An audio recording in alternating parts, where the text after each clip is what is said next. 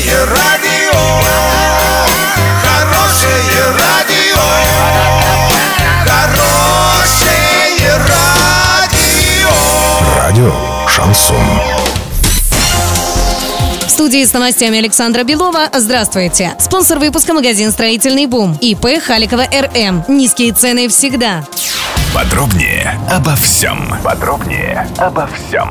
16 октября хоккейный клуб «Южный Урал» провел очередную выездную серию игр. Первый матч прошел в Рязани с одноименным клубом. Игра завершилась со счетом 1-2. Арчанам удалось вырвать победу в овертайме. Заброшенными шайбами в Урской команде отличились Илья Скворцов и Руслан Хасаншин. Следующую встречу «Южный Урал» проведет с хоккейным клубом «Барс» 18 октября.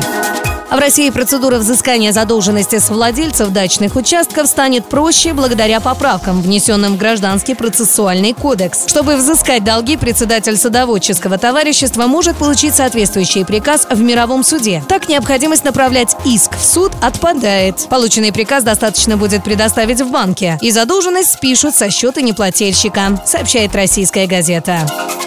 На 17 октября доллар 64.35, евро 71.05. Подробности, фото и видео отчеты на сайте урал56.ру, телефон горячей линии 30 30 56. Оперативно о событиях, а также о жизни редакции можно узнавать в телеграм-канале урал56.ру для лиц старше 16 лет. Напомню, спонсор выпуска – магазин «Строительный бум». Александра Белова, радио «Шансон Ворске».